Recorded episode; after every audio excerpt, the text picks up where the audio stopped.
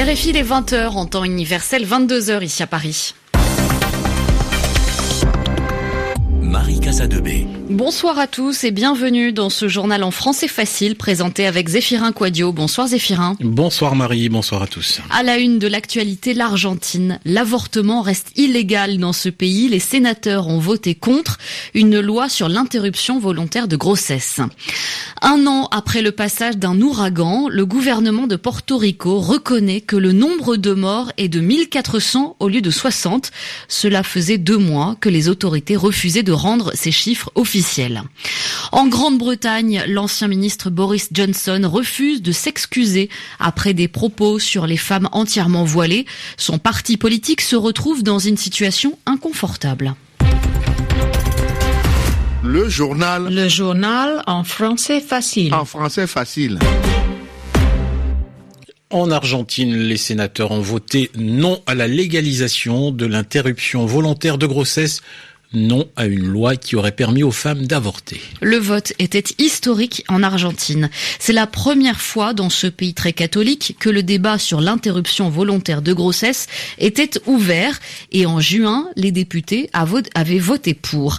Mais ce débat va continuer. Le président de la République l'a promis à Buenos Aires, Jean-Louis Buchet. Le président Mauricio Macri est revenu sur le sujet quelques heures après le rejet du projet de loi par le Sénat. Répondant à des journalistes, il a mis l'accent sur la question des grossesses adolescentes non désirées en citant les provinces où ce problème est le plus sensible. Il a affirmé qu'il fallait développer l'accès gratuit à la contraception pour les jeunes et renforcer les programmes d'éducation sexuelle dans les établissements secondaires. Le président s'est félicité du débat parlementaire sur l'IVG qui a eu lieu à son initiative et il a affirmé que celui-ci devait continuer dans le cadre d'une démocratie apaisée et plus mûre par le passé en réponse aux attentes de la société. Macri n'a pas évoqué la dépénalisation de l'avortement, mais on sait que le gouvernement a prévu de l'inclure dans la réforme en cours du code pénal. À l'heure actuelle, selon la loi, en vigueur depuis 1921, l'avortement n'est autorisé qu'en cas de viol ou de danger pour la santé de la femme. Dans toute autre situation, il est passible de sanctions pénales, qui ne sont généralement pas appliquées, mais qui dissuadent les femmes de s'adresser au centre de santé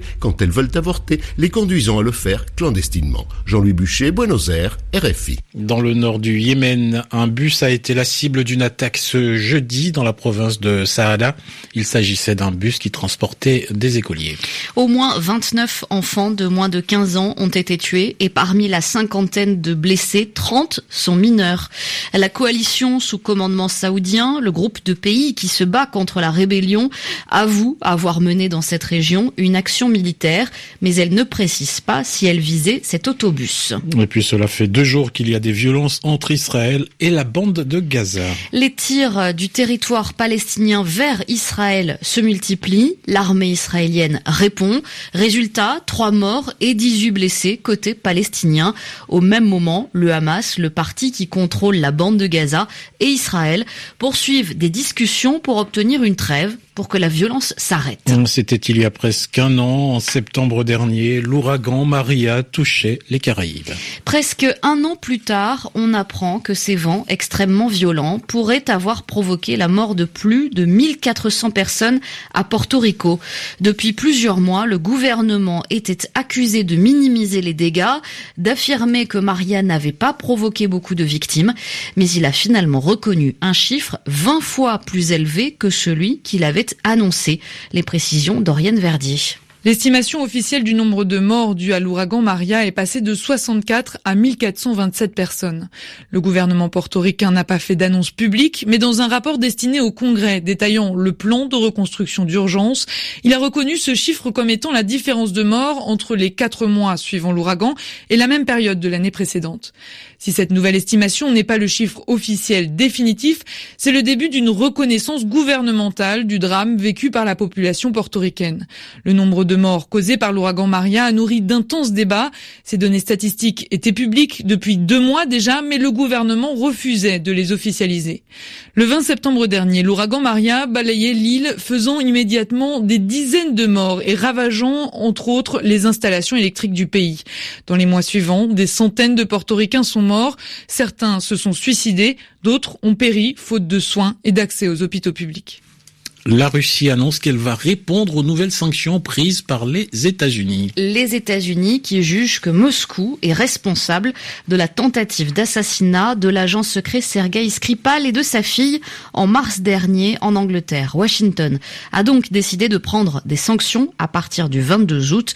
Pour la Russie, les États-Unis ont trouvé un prétexte, une excuse pour s'attaquer à elle. Et puis au Mali, Marie, à trois jours du second tour de l'élection présidentielle, deux candidats d'opposition refuse de soutenir Soumaïla Sissé. Soumaïla Sissé sera opposé au président Ibrahim Boubacar Keïta dimanche lors du second tour de cette élection, mais Aliou Diallo et Cheikh Modibou Diarra, qui ont gagné 8 et 7% des bulletins lors du premier tour, ne veulent pas demander à leurs électeurs de voter pour l'opposant. Au Soudan du Sud, le président Salva Kiir a accordé une amnistie générale à tous les protagonistes de la guerre civile. Cela veut dire que toutes les personnes qui se sont battues ne risqueront pas d'être jugés. La guerre entre l'armée sud-soudanaise et les hommes armés de Riek Machar ont fait des dizaines de milliers de morts. Un habitant sur quatre a dû fuir et le pays connaît une catastrophe humanitaire. Mais il y a trois jours, les deux parties ont signé un accord de paix. En Grande-Bretagne, l'ancien ministre des Affaires étrangères est visé par une enquête. Boris Johnson avait comparé les femmes portant la burqa, le voile intégral, à des boîtes aux lettres et à des voleurs de banque dans une tribune, une lettre ouverte publiée lundi. Sa place dans son parti n'est pas menacée, mais les conservateurs se retrouvent au centre d'une polémique. Les explications de Chloé Goodenough à Londres. Alors que l'opinion publique s'était émue lundi des propos controversés de Boris Johnson, le charismatique ancien maire de Londres a refusé de s'excuser, plongeant le Parti conservateur un peu plus dans l'embarras. Dès la publication de la tribune où ces commentaires apparaissent, les Tories avaient reçu des plaintes et s'étaient retrouvés face à la demande de lancer une procédure disciplinaire à son encontre. Cela dit, même au sein du parti, des membres se sont indignés ouvertement de ces propos. Pour le député européen du nord-ouest de l'Angleterre, Sajad Karim, Boris Johnson a repoussé les limites d'un débat politique acceptable. Et les conservateurs doivent décider s'ils veulent représenter une véritable force nationale ou un mouvement nationaliste anglais. Theresa May, quant à elle, se sort plutôt bien de cette affaire puisqu'il ne s'agit plus d'un membre de son gouvernement. Néanmoins, les réactions en interne contribuent à souligner les divergences au sein du parti de la première ministre.